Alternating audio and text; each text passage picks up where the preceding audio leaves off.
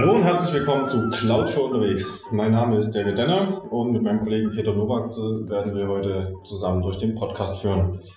In der letzten Episode haben wir angefangen, uns mit dem Thema Azure Stack auseinanderzusetzen. Heute wollen wir uns einer weiteren Funktion widmen, IaaS und PaaS. Peter ist heute mein Co-Moderator und zum Thema stehen uns auch Christian Twilfer und Maximilian Lambert zur Seite. Hallo Christian, hallo Maximilian. Hallo. Hallo. Christian kennen wir ja bereits aus der letzten Episode. Maxi, stellst du dich bitte mal vor? Ja, David, sehr gerne. Mein Name ist Maximilian Lambert, ich bin IT-Consultant bei der Orange Networks für die Themen Azure sowie Azure Stack. Bevor wir zum Thema kommen, habe ich noch eine andere Frage. Wir beschäftigen uns heute und in den folgenden Episoden mit dem Thema Azure Stack. Jetzt gibt es auch noch das Thema Azure Pack. Wo ist denn da der Unterschied?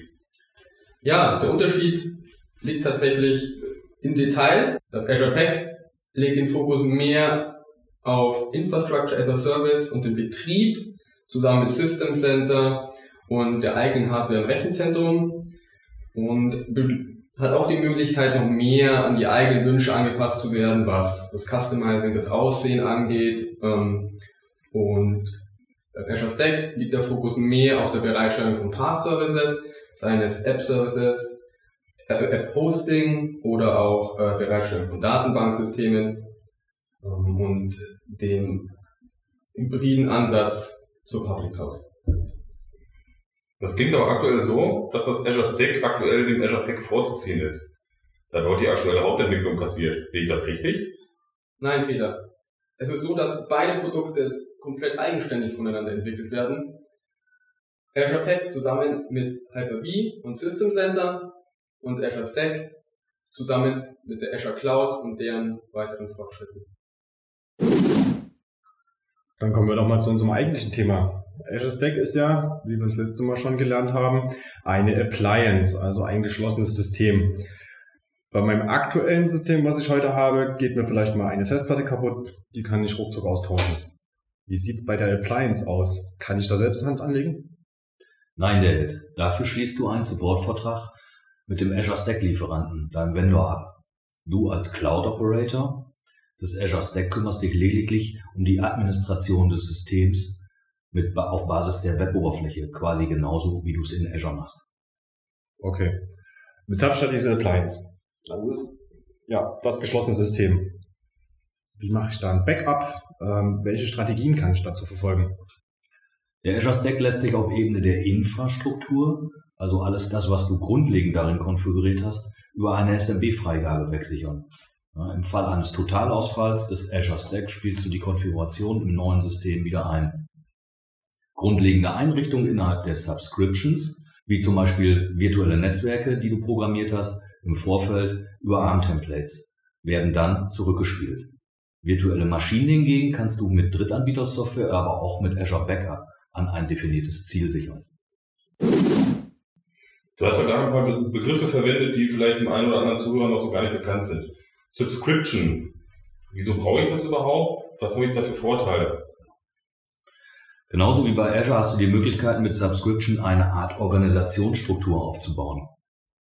Viele kennen das vielleicht noch aus der Active Directory mit den Organisationseinheiten. Das Thema wird unter Azure Governance zusammengefasst und sollte möglichst im Vorfeld, bevor man Azure und Azure Stack einführt, konzeptionell entwickelt werden. Ein Vorteil wäre, dass Abteilungen sich untereinander mit ihren Ressourcen nicht ins Gehege kommen.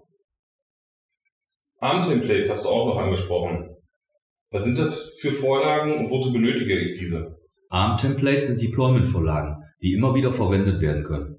Damit bist du in der Lage, zum Beispiel eine virtuelle Maschine im Vorfeld zu konfigurieren und dann automatisch zu deployen. Durch die Nutzung von ARM-Templates brauchst du die Konfigurationsassistenten der Azure und Azure Stack Webseite nicht mehr nutzen. Richtlinien und Vorgaben deines Unternehmens können direkt mit in die ARM-Template-Vorlage eingearbeitet werden.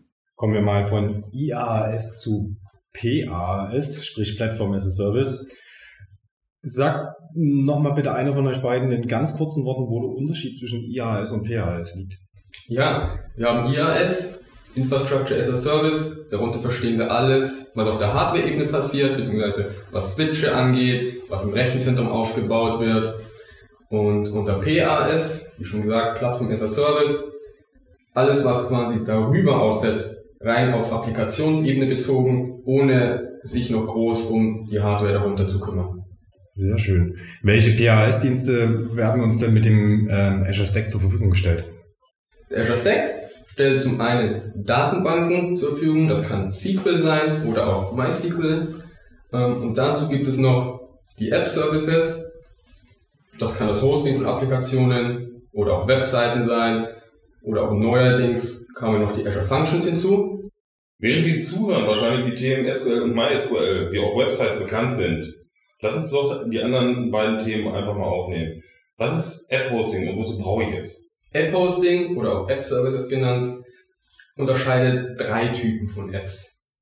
Zum einen die klassischen Webseiten oder auch Applikationen in verschiedenen Programmiersprachen, .NET, JavaScript, PHP zum Beispiel.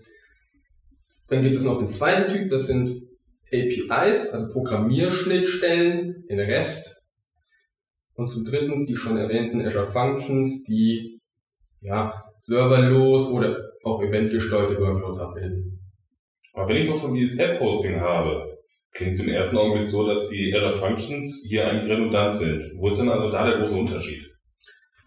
Azure Functions setzt eigentlich oder geht noch ein Stück weiter als, die, als das App-Hosting. In der Applikation hast du normalerweise Abhängigkeiten noch zu Datenbanksystemen oder zu weiteren Web-Applikationen und die Azure Function wird eigentlich nur durch einen Aufruf oder durch verschiedene Ereignisse getriggert. Das kann zum Beispiel das Aufrufen äh, einer HTTP-Adresse sein oder auch zum Beispiel das Erstellen einer neuen Datenbank-Eintrags in einer Azure-Datenbank. Also bedeutet das, dass die Funktion nur dann ausgeführt wird, wenn sie gebraucht wird und ansonsten gar keine Ressourcen weiter verbraucht. Ist das richtig? Genau, Peter, so ist das. Vorteil ist hierbei, die Abrechnung erfolgt nach Aufrufen der Funktion und nicht kontinuierlich, wie es zum Beispiel bei einem App-Hosting der Fall wäre. Da steckt ja mittlerweile schon einiges in diesem Azure Stack drin. Habt ihr noch Tipps und Tricks zum Azure Stack für die Zuhörer, wenn diese sich mit dem Thema einfach mal auseinandersetzen wollen? Ja klar, Peter. Du kannst dir das Azure Stack System als Development Kind, dem sogenannten ASDK von der Webseite von Microsoft herunterladen und zu Testzwecken in deiner eigenen Umgebung einsetzen. Dieses Paket ist speziell für Proof of Concepts erstellt worden, um erste Erfahrungen mit dem Azure Stack zu sammeln. Das ASDK ist nicht für Produktivumgebung gedacht. Es sollte lediglich zu Textzwecken genutzt werden.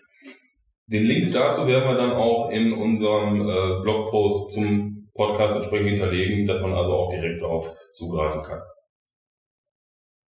Wahnsinnig viele Informationen. Ich finde weiter ein nächstes spannendes Thema von Microsoft. Ich bedanke mich auf jeden Fall für unsere beiden Gäste, die uns das ganze Thema näher gebracht haben. Ich bedanke mich bei den Zuhörern. Ähm, Sie finden die Feedback-Möglichkeiten, den angesprochenen Link auf unseren Twitter- und Facebook-Seiten entsprechend. Und damit verabschieden wir uns für heute und freuen uns aufs nächste Mal. Auf Wiedersehen.